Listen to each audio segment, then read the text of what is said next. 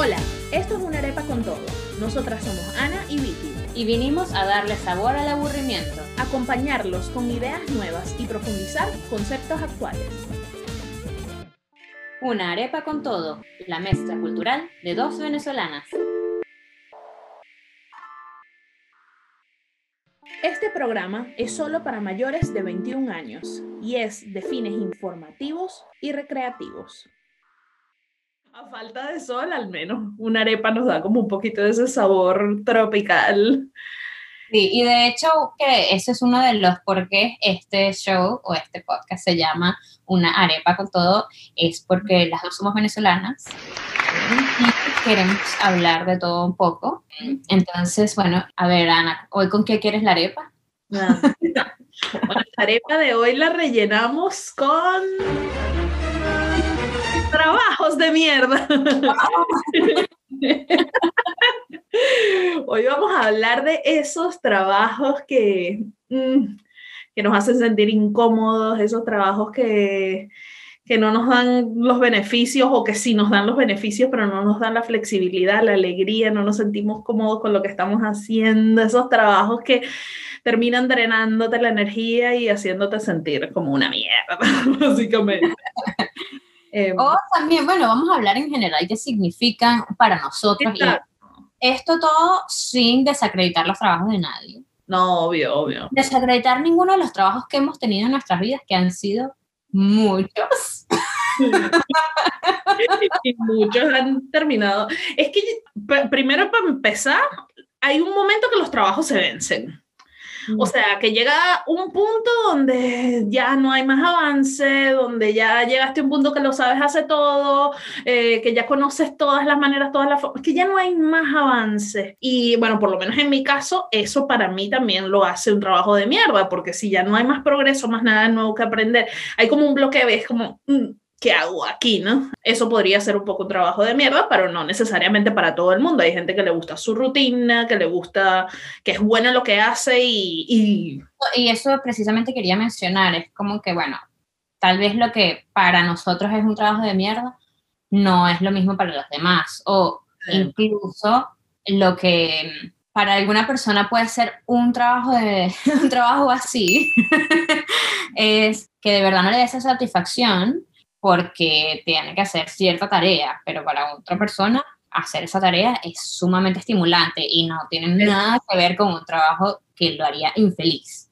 Y puede ser, hay gente, eh, o sea, eso yo creo que también depende del lado del, del hemisferio del cerebro que tengas más eh, desarrollado. Sí, sí, sí, ¿no? Y de lo que le guste a cada quien, ¿no? También. Y sí, porque, o sea, bueno, yo, yo hice miles de tests en mi vida para saber qué cuál era mi vocación, a qué me tenía que dedicar, qué era lo que de verdad tenía que hacer en mi vida. O sea, mire, todavía sigo buscando.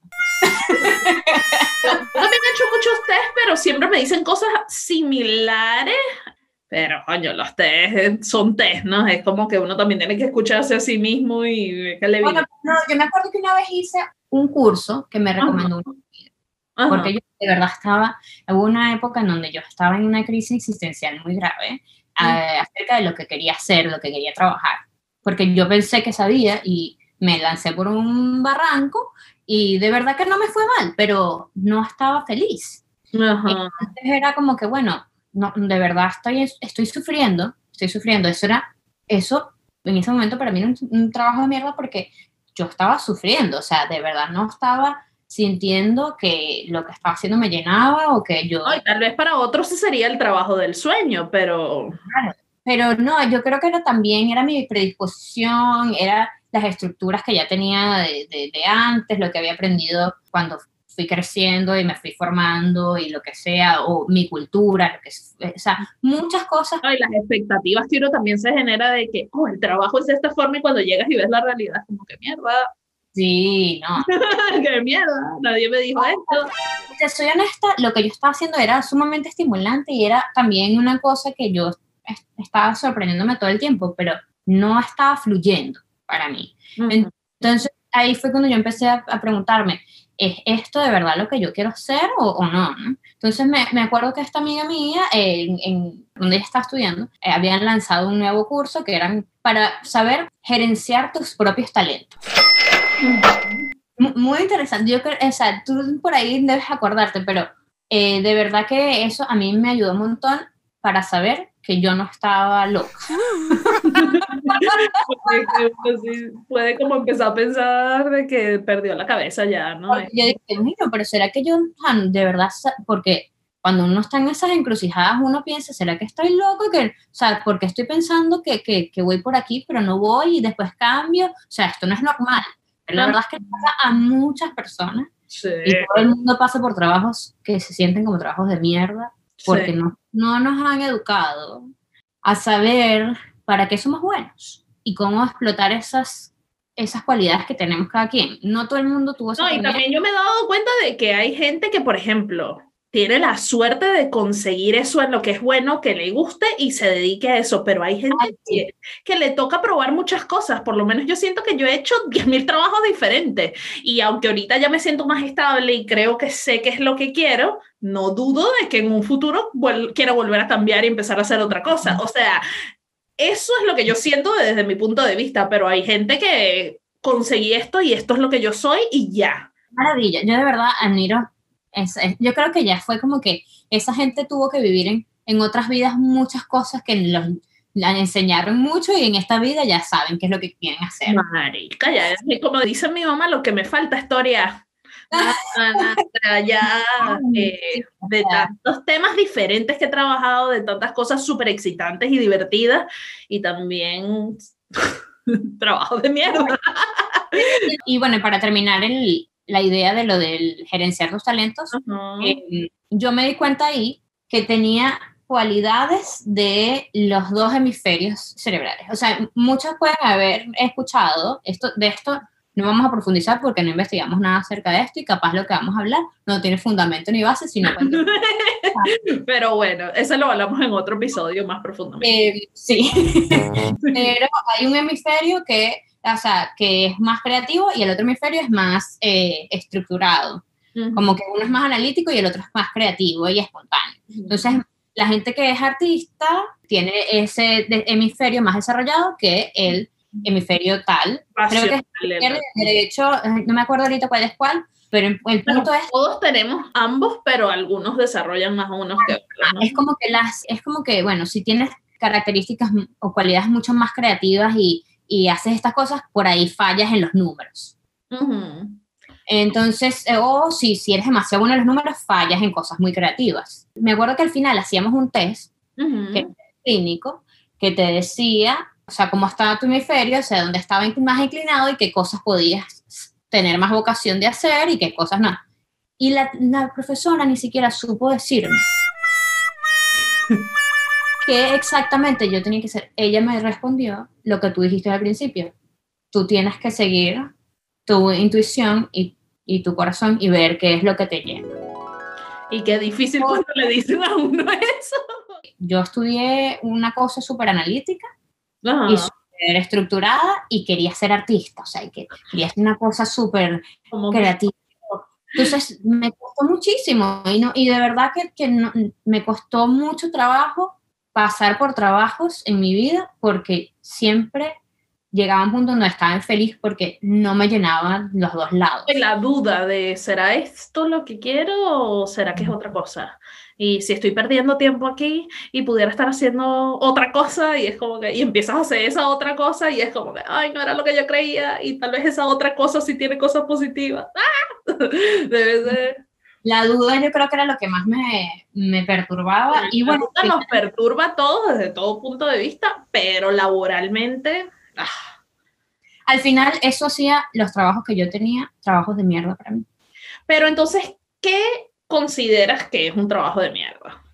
Yo tengo varias perspectivas de lo que ser un trabajo de mierda. una, una de ellas es el management, la gerencia de ese trabajo.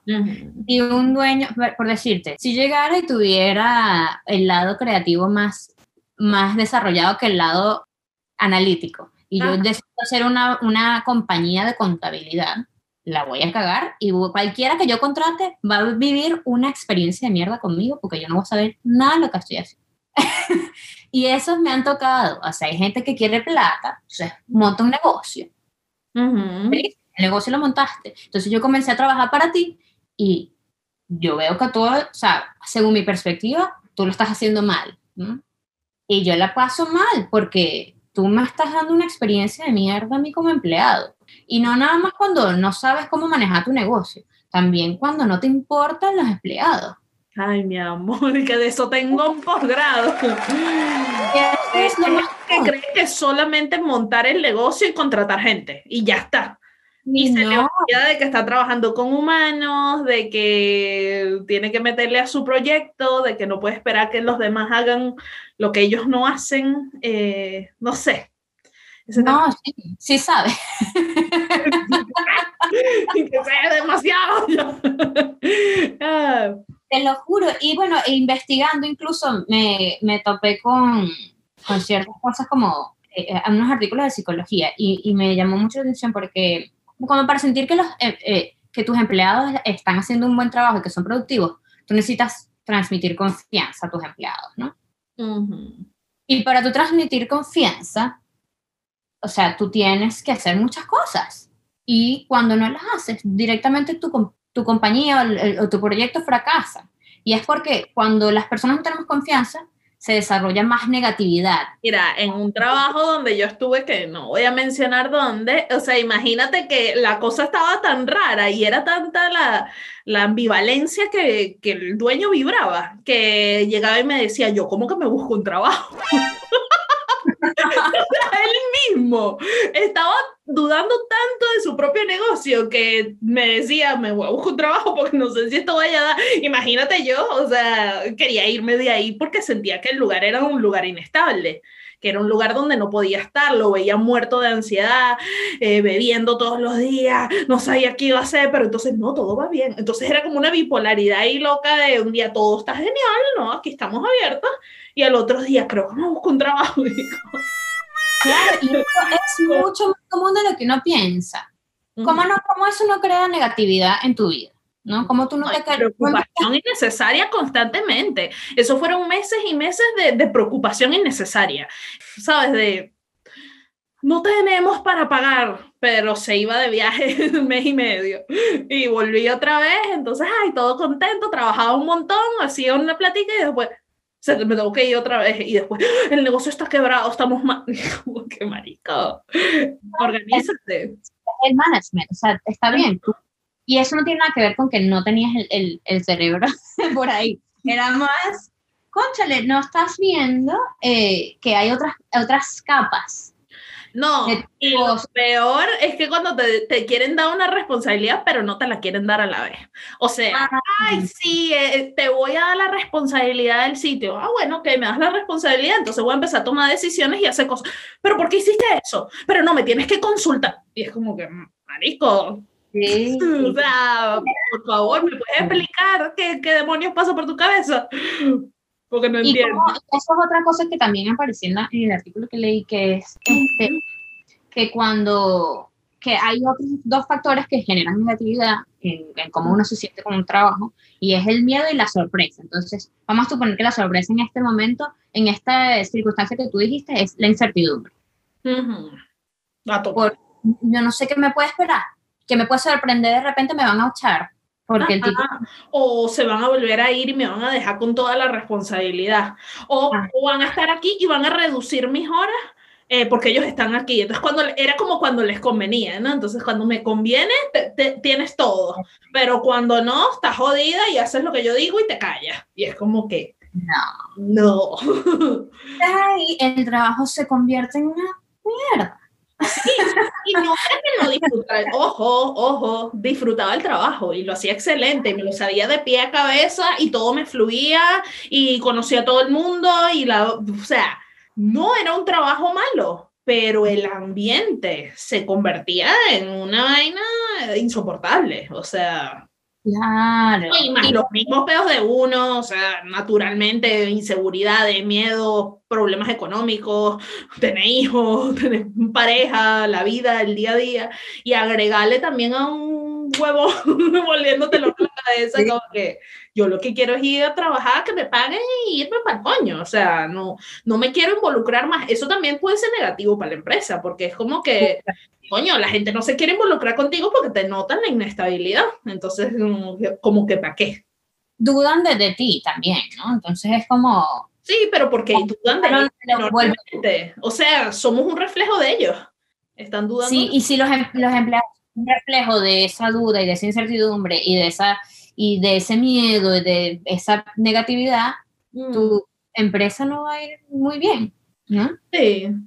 O, ese proyecto que tienes o lo que sea. O no, les irá, les irá a su manera. O sea, no ah. es que vayas mal o bien, pero es que yo no me banco tu, tu manera, ¿entiendes? O sea, tú tienes tu manera, te las respeto, pero yo no quiero estar ya más involucrada en eso. Por eso para mí fue un trabajo de mierda y por eso lo dejé. Básicamente, porque, porque no podía con...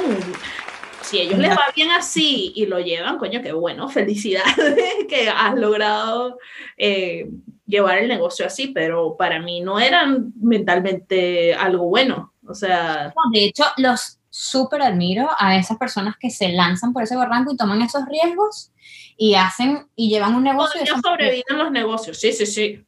Porque yo he visto, he trabajado para negocios también que, chamo, le van muy bien y hacen estas mierdas.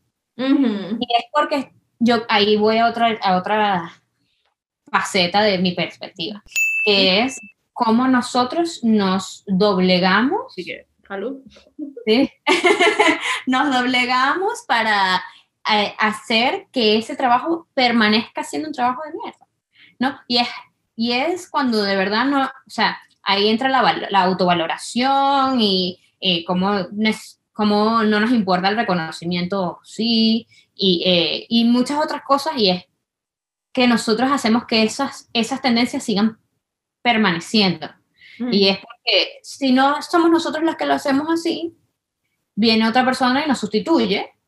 Ah, pero... Y haciendo la forma en que ellos están esperando que se haga y es, todavía un trabajo. Recuerdo ya los últimos días. Estaba tan loca la vaina que el carajo llegaba y me decía aquí que eh, mi jefe era una mierda, un jefe que yo tuve una vez yo debería aprender a ser un jefe de mierda como él. Y yo sí, como que ya jefe de mierda igual, no, tiene, no te tienes que esforzar mucho más. Pero era así como una pequeña amenaza, como que he sido muy bueno contigo. Eh, ah. ¿sabes? Debo, debo aprender a ser un peor jefe porque no lo aprecias. Y es como que... Y eso también es parte de, de, de todo este evento. Manipulación. O sea, es como que te estoy dando una oportunidad. Y es como que, sí, yo estoy manejando el negocio cuando tú estás mamando. Perdón. yo siento que eso es más parte de, de, cómo ellos sienten que te tienen que manejar, pero eso viene mucho también de cómo ellos aprendieron en sus casas también a hacer, a, a, a hacer las cosas. Porque, y esto se va por las ramas un poquito, pero muchas personas aprendimos en nuestras casas, que a partir de, no, necesariamente la manipulación, pero del sacrificio y de, y de pasar trabajo, es como se aprende. Ah. Entonces, eh, no, mira, ay, es que ahorita me está tocando otro botón también, que como, como somos latinos, nosotros nos tenemos que esforzar más. Mm. Estamos aquí en un país de flojos, porque a estos blancos no les gusta trabajar. Así que a nosotros nos toca echarle bola. Y es como que, ¿y por qué? Para eso me fui de mi país. O sea, no trabajo así, porque voy a venir aquí a trabajar como latino, ¿entiendes? Y que sea ilegal o que, ¿sabes? O sea, era una vaina del concepto que él tiene del trabajo. Entonces, si tú no te esfuerzas así, si no trabajas 13 horas al día, si no te estás jalando los pelos y viviendo a punta de alcohol y qué sé yo, eh, no está bien. Porque esa es la manera en la que él aprendió de que se trabaja, se sacrifica toda la vida para poder comprarte lo que te dé la gana o tener las cosas, ¿no? Y es como que... También yo creo que nos hizo a nosotros capaz pasar por tantos trabajos de mierda. ¿Por qué?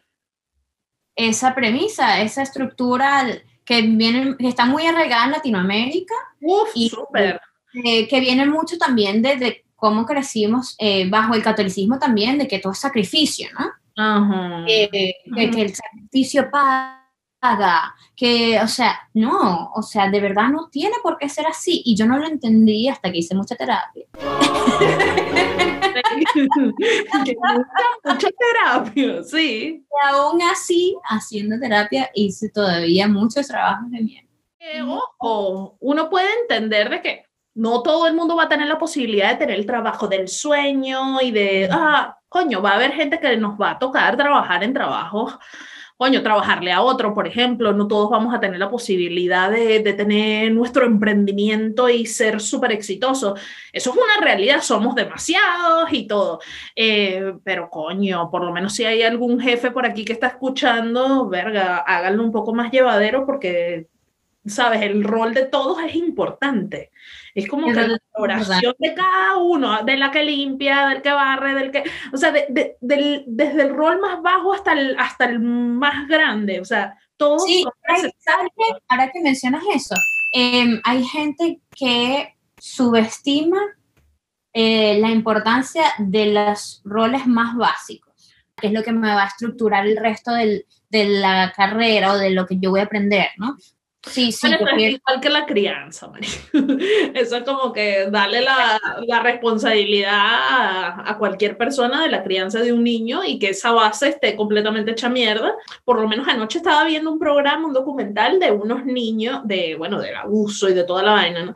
Pero de esos niños que crecen en ambientes de violencia, de abuso y cómo eso les afecta directamente el cerebro, ¿no? Entonces esa es la crianza base que ya les jode todo lo demás. O sea, ya a los 10 años empezaron a robar, empezaron a, a pegarle a otros, a, a, gritos, a tener problemas de, ¿sabes?, de, de, de desenvolvimiento o lo que sea. Y esas bases, ¿no? Entonces, sí. La claro, y entonces es lo que yo venía eh, mencionando, eh, que subestimar los puestos más, más simples, más básicos, puede costar la estructura de todo, de todo un trabajo desde cosas como esa a la persona que mantiene pulcra y espectacular tu oficina, que hace que tu desenvolvimiento en tu trabajo sea mucho mejor, a que tuvieras la, la oficina hecha mierda. si imagínate en un hospital que no haya gente de limpieza. Ajá. Como los doctores, como los médicos, las enfermeras. Imagínate que en un restaurante no haya camareras o, cocineros en la parte de atrás o qué sé yo. Entonces es como que cuando tú subestimas esas capas, no les das la importancia que tienen, entonces se convierten en trabajos de mierda. Por ejemplo, ah, una cosa muy importante. Por ejemplo, sin, sin las enfermeras, tú no podrías hacer que el resultado de una operación sea exitoso en muchas circunstancias, porque eh, vamos a suponer, yo te opero hoy, y te de corazón, pero si tú no te cuidas mañana, se te puede complicar la operación y te morís. La operación increíble, pero si no hay unas enfermeras ahí dando los medicamentos, cuidando la herida, pendiente de la persona, que coma, que duerma, que haga, la operación se va al carajo. Entonces ese, ese trabajo va en muchos otros países, ese trabajo básico, muy trascendental, es un trabajo de mierda. Sí. Y muchas personas pueden estar viviendo experiencias de mierda porque no están siendo valorados como se merecen. No, pero inclusive en Venezuela ni los médicos están siendo valorados como se merecen. Mm. O sea, hay, bueno, los médicos, los maestros, los taxistas, los ingenieros, los... no está siendo valorado nadie, ahí, bueno, de eso, de eso ni, ni, ni hablemos. Ok, dime cuál es el trabajo más diferente que has hecho, extraño, curioso. Eso no sé si lo puedo decir. ¿Por qué? Un trabajo curioso, ¿no? Que hayas no, ¿No te imaginaste nunca que ibas a hacer o qué sé yo? Voy a mencionar el trabajo en donde era mesera y el, el, dueño era también un prepotente, asqueroso. Ah, bueno, y voy a echar el cuento que, que te dije. sí, sí, sí, por favor. Ajá. o sea, me, me, miren, yo soy una persona muy positiva. que pero me volví a el cambio, a adaptarme, a hacer muchísimas cosas y efectivamente las he hecho. Pero cuando a mí me tratan mal, o sea, ahí puedes sacar una parte de mí que ni a mí me gusta. Entonces, o sea, con este tipo yo me sentía miserable, miserable porque me trataba horrible. Yo, de verdad que yo hacía mi trabajo muy bien, la gerente que, del trabajo me decía que yo hacía muy bien mi trabajo, me daba turnos y cada vez que ese tipo estaba ahí, el dueño, era como que la tenía agarrada conmigo. Y yo, mira, yo la pasé muy, muy mal porque era como que hacía unos comentarios discriminantes. Las demás cosas que me podía decir eran súper hirientes y eran de verdad que yo estaba pasándola mal, pero yo tenía que, que mantener ese trabajo por la situación en la que estaba o eso era lo que yo me decía a mí, ¿no? Mm. Yo tengo que permanecer aquí porque esto es una, un... He escuchado eso antes en mi mente. Yo solo, yo puedo con este trabajo, esto es lo único que puedo hacer en este momento, este trabajo es bueno para mí en este momento. Mentira, eso eran todas las mentiras que me decía yo a mi cabeza de que ese era el mejor trabajo para mí. Pero del miedo de dejar el trabajo y que te vayas a quedar sin nada, del miedo que ellos mismos te meten también, de que qué vas a hacer si no estás aquí. Te vas a Lo mismo que decías al principio tú, de este, es, la estrategia y cómo ellos aprendieron a hacer las cosas. Ajá. Bueno, y llegué un día y ya, o sea, yo estaba tan obstinada que me acuerdo que lo hablé con una amiga y mi amiga, ay, ¿por qué no lo pisas? Y yo, ¿cómo es eso? Y yo, ¿Cómo es que pisarlo? Yo, soy muy bajita, o sea, yo mido 1,52 centímetros. Ajá. Yo no puedo picar a nadie. O sea, ella me habló de este ritual que yo tenía que hacer, muy, muy sencillo. Es más, se les voy a decir aquí. Este, Vamos a congelar todos los jefes.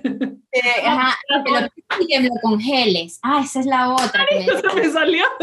No, pero es que ya tú, sabes, tú te sabes el cuento. Este, yo hice las dos cosas. Que era anotar el nombre de esta persona en un papelito y meterlo en el zapato e irlo pisando.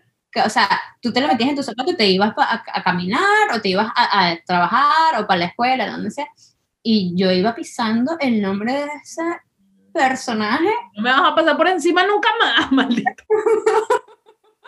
o congelarlo también, a que eso sí fue ahí cuando me asusté, porque era anotar el nombre también en un papelito y ponerlo en el congelador. Y ese señor al día siguiente trabajar y lo vi y se había enfermado de un resfriado asqueroso, asqueroso, y era que sí, verano, no era ni siquiera, ni siquiera Qué fuerte. Asqueroso que me dio miedo. Sacaste el papelito, marico, ya. Pero le di su merecido. Eso fue, bueno, no sé si, bueno, obvio, ritual, por supuesto funcionó, pero también eso fue una muy dulce coincidencia que le haya dado esa gripe, así que... No, para mí fue una coincidencia muy, exacto, muy dulce, tienes razón. Pero yo me asusté y todo porque dije, esto como que sí funciona. En ese momento estaba tan, no, de verdad que yo estaba muy deprimida y las cosas estaban no yendo muy bien. Pero ese, o sea, ese no fue el peor trabajo que tuve, sin embargo fue la peor experiencia. Ok. Ok, bueno, una mala, yo te voy a contar una mala experiencia que tuve en un trabajo. Me fui, eh, ese fue en Venezuela, por cierto. Me fui eh, con mi hermana a vivir y empecé a trabajar con ella en una joyería que tenía con un amigo. Em, trabajando con ellos aprendí joyería y estaba y mi trabajo era arreglar las piezas de joyería que traían, ¿no? Entonces que si se me rompió el anillo, se me jodió la cadena, cualquier cosa y me enseñaron a soldar y todo. Yo estaba muy apasionada porque era todo este aprender y eso, pero obvio pasaba horas en el taller puliendo, haciendo, aprendiendo y la mujer del, del carajo con el que trabajaba se le metió en la cabeza que él y yo teníamos algo, pero es que no teníamos ni un poco. O sea, fue una vaina que hasta me agarró de sorpresa, así de que me llegó un alguien y me dijo ¡Ah! que la mujer está muy molesta porque cree que tú y el marido tienen... Y yo así como que, ¿ah? Una vaina incoherente de que todos estábamos juntos todo el tiempo, pero que los momentos que no estábamos, él y yo teníamos algo. La tipa era una insegura de mierda, pero me la hizo pasar tan mal que llegué a un punto y dije, y me votaron. Y el hombre estaba ahí con ella y, y el tipo así callado. Y yo, pero ¿por qué no dices que es mentira? O sea, ¿sabes? Me una vaina. tenía otra.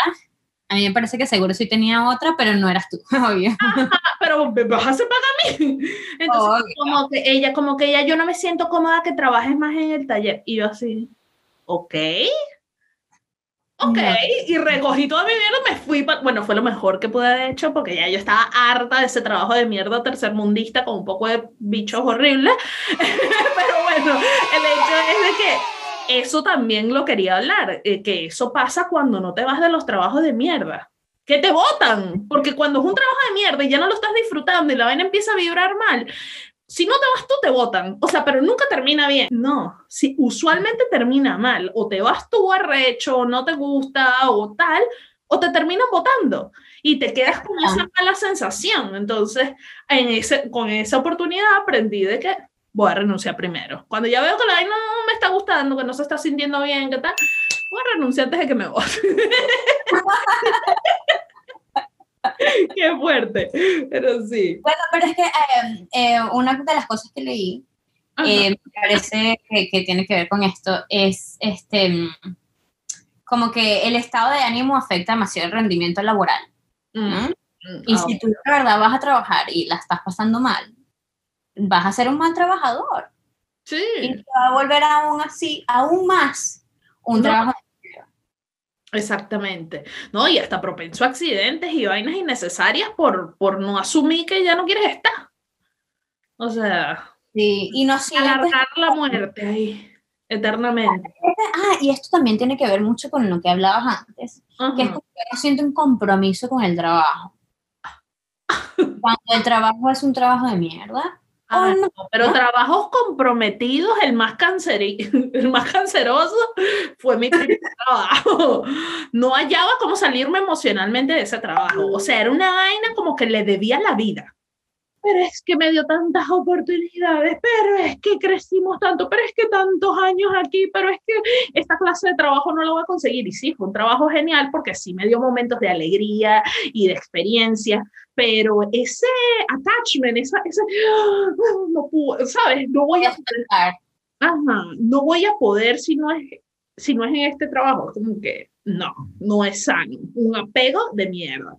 Pero yo mm, tengo un poco con los apegos, ¿no? Pero... El apego. No, pero es que es, yo creo que cuando un trabajo es, no es un trabajo de mierda, si el trabajo y el management y todo lo demás genera un sentido de pertenencia en ti, quiere decir que, que, que, estás haciendo algo bien. O sea, porque mm, muchas veces cuando sentimos que la empresa para la que trabajamos es de uno, uno hace lo mejor que puede. Entonces, eso también genera confianza ¿no? en, en, en, uno mismo y uno hace las cosas sin, sin que le, le, le parezcan un sacrificio. O sea, era de, hay que abrir a las 7 de la mañana y cerramos a las 9 de la noche y ahí estaba yo, ¿sabes? Era de apoyar para las que sean, de hacer un montón de cosas que no me correspondían y sí, aunque me pagaban bien, lo hacía mucho por pasión, ¿no? Porque me gustaba lo que estaba haciendo, lo que estaba viviendo, era como una experiencia, era como, sí, era muy fascinante, ¿no? Todo pero es que te estaban como explotando y entonces ahí es cuando estás sufriendo, pero al final estás apasionado. Es como cuando estás en una relación que sientes que amas demasiado, pero te están maltratando. Ajá. Y, así, y, eso le pasa a muchísimas personas. Pero es que eso es lo, eh, porque ¿qué es lo que pasa? Que cuando los jefes te encuentran la caída, se aprovechan de eso. Ah, estás apasionada, ven acá y vamos a darle 16 horas al día. No, ven acá y ayúdame con esto, que yo sé que te va a encantar. Ay, sí, te va a encantar. Y es como que... Bueno, de hecho eso me pasó a mí muy recientemente. sí. De verdad, creo que eso fue uno de los catalizadores para tener este episodio como el, el episodio número uno. Pero no fue hasta que yo de verdad entendí el, el, que el reconocimiento de los demás no es tan valioso como el reconocimiento mío propio, ¿no? y, y, y, la valoración que yo me doy a mí misma, entonces como que yo hablé claro y dije, mira, esto no me está generando nada bueno para mi salud mental y mi, y mi productividad como empleada. Yo siento que que estoy haciendo demasiado, pero a la vez siento que no hago nada y entonces no, no estoy, de verdad que no te voy a dar todo lo que te puedo dar como empleada. Y tuve la suerte de verdad de estar en donde estoy y, y, y poder tener eh, jefes receptivos y todo, pero en otros trabajos no me hubiese pasado esa mierda, me hubiesen votado fácil. Está ahí, está que se cree que es demasiado esencial para el trabajo. No, eh, muchas, muchas personas se basan en la premisa de que nadie es indispensable. Sí, Pero mm, por lo menos yo noté cuando me estaba yendo de este trabajo que di mi, como que mi, note, mi notice, ¿sabes? avisé, mira, voy a estar dos semanas más y tal. Eh, la actitud fue que una de, las personas que trabajaba ahí empezó a, eh, el jefe la empezó a entrenar como para que haga lo que yo, ¿no? Pero se notaba que ella se sentía incómoda porque las dos, además de tener una amistad, era como que ¡Ah! me están dando una responsabilidad que yo no quiero cumplir porque ella vio en mí el sacrificio y todo lo que había que hacer, ¿no? Y recuerdo una última conversación así que tuve con ella, ella me dijo, es que yo nunca voy a poder ser tú. Y le dije, pero es que tú no tienes que ser yo, tienes que ser tú y tú no tienes nada que demostrar. No tomes más de lo que puedas, no cometas mi error, especialmente por esto, ¿no? Fue lindo de alguna forma, eh, ¿sabes? Como que no tienes por qué hacer esto, no. Y que nadie puede suplantar a nadie, ¿entiendes? Y si ese era el plan del dueño, que no puede suplantar a nadie, no puede suplantar el alma de alguien, la alegría, la, la, manera de hacer las cosas, o sea, no puedes hacer eso. Qué injusto, ¿no? También, que, que, que te hacen sentir como que eres indispensable, como que, como que no te No eres indispensable. No eres indispensable, pero en realidad sí somos. Si dejamos una huella y algo en cada uno de los lugares que vamos, lo que pasa es que, bueno. Y es a lo que querías eh, venir, ¿no? uno de nuestros puntos es que la, la, esclavitud que sentimos en un trabajo de mierda es definitivamente mental. Sí, ah, bueno, pero es que son, la, la esclavitud moderna es esa. La esclavitud moderna es, eh, soy esclava a un sueldo, esclava a un trabajo que no me gusta, pero tengo que hacerlo porque tengo que alimentar a mis hijos, tengo que pagar las cuentas, tengo que pagar este teléfono, tengo que pagar la compu, tengo que pagar las comodidades modernas que, que nos da la esclavitud. Literal. Entonces, hasta que te decides quitar las cadenas y te da, mira, no juego más tu juego. Es difícil soltar las cadenas de... no, difícil, eh, difícil para mí fue renunciar en Navidad cuando, ¿sabes? En plena pandemia, que todo el mundo está así sin trabajo, pero es que o sea, las ganas de, de libertad eran mayores que, que, el pago, ¿sabes? Y ahorita me doy cuenta lo bien que fue para mí, mi, mi, autoestima y mi valor propio de, ya va, yo algo más que esto, y no porque el trabajo fuera malo, pero es como que, pero mi, mi Tampoco era malo, yo me acuerdo que tú hablabas muy bien de tu jefe en general. La experiencia que tú estabas teniendo como empleada no era la mejor. No era la mejor, y no me sentía cómoda y no me sentía valorada, y, y ya, pues me, me, ha dado la oportunidad de ver otras cosas, ¿no? Y de valorar otras, otras cuestiones. Creo que lo más importante que tenemos que sacar de todo esto es que tenemos que incentivar la alegría cuando estamos en un trabajo, si esto no nos produce ningún tipo de satisfacción, está en riesgo a convertirse en un trabajo de mierda y vas a sentirte muy miserable si eso llega a pasar. Y si ya te estás sintiendo miserable, que sepas que puedes tomar acción y puedes actuar diferente y puedes buscar otras opciones que parece imposible, que, ay, que no hay trabajo. Coño, siempre hay una oportunidad. Intenta buscar, intenta moverte, intenta salir de donde no te sientes cómodo si así lo sientes.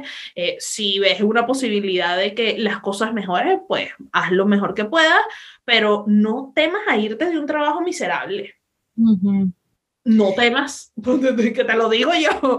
No. Mira, y de hecho, es eso que tú estás diciendo ahorita, me lo dijiste hace como dos años en un trabajo que estaba atada, comprometida por nada, era simplemente por palabra, no había firmado contrato, nada. O sea, yo había dicho, yo te lo puedo hacer. Y tú llegaste y dijiste, no hay contrato que no puedas romper. Ah, sí, después me lo tuviste tú que repetir a mí cuando estaba en este trabajo. no romper sí. Y no sirve de nada sentirte mal. Deja eso. Está haciendo sentir que estás en un trabajo de mierda. Obviamente esto, lo mismo que dije al principio, no quiere decir que desacreditemos lo que estén haciendo cada quien. De verdad, si pudiéramos decir todos los trabajos que hemos tenido, se sorprendería. trabajos, creo que nombramos el 10% de todos los trabajos. Pero yo creo que ahí duraría el podcast toda la noche. Es que también cuando uno toma la decisión adentro, es como que de, de, verdad el universo te escucha y te a decir, ay, ¿sabes qué? Había un trabajo, o te llega un email, trabajo disponible, no sé qué, o tú ya empiezas a vibrar diferente y es como que ya no quiero estar más en este trabajo y, y lo siento y lo decido. Y cuando lo decides por dentro es como que, ok, ya, las cosas empiezan a fluir, no sé por qué, algo mágico. No, yo creo que, el, el, tiempo de cada persona es diferente también. Sí. Soltar el proceso de soltar es diferente para cada persona también. Ay, que no se peguen a ningún trabajo y más si no es de ustedes propios. Para lo único que sí trabajen burdas para sus propios negocios y para sus propios proyectos. Denlo todo y no sean unos jefes de mierda. compartan sus ideas, compartan este video o este podcast. Y de no también teniendo un trabajo de mierda eh, y sepan que está viviendo una situación así, que, que bueno, que sepa que no está solo y, que, y que bueno, que es parte de la vida y de la experiencia laboral también, ¿no? En esta generación que nos ha tocado vivir de, de trabajos esclavizantes de mierda. Y de la sobreestimulación. Se, siéntanse cómodos en darnos su opinión y recomendaciones porque esta es la primera vez que hacemos un podcast en nuestra vida y estamos abiertos a las recomendaciones de todos para hacer un mejor trabajo y hacer que este podcast no sea un trabajo de mierda. la mejor parte de, esto, sí. Muchas gracias por acompañarnos en este episodio de Una arepa con todo. Queremos agradecer a César Gauna por la producción musical y a Sonia Torres por el arte y diseño. También a nosotras mismas por todo el esfuerzo y dedicación para este proyecto. Visiten también nuestra página web para conocer un poco más sobre una arepa con todo.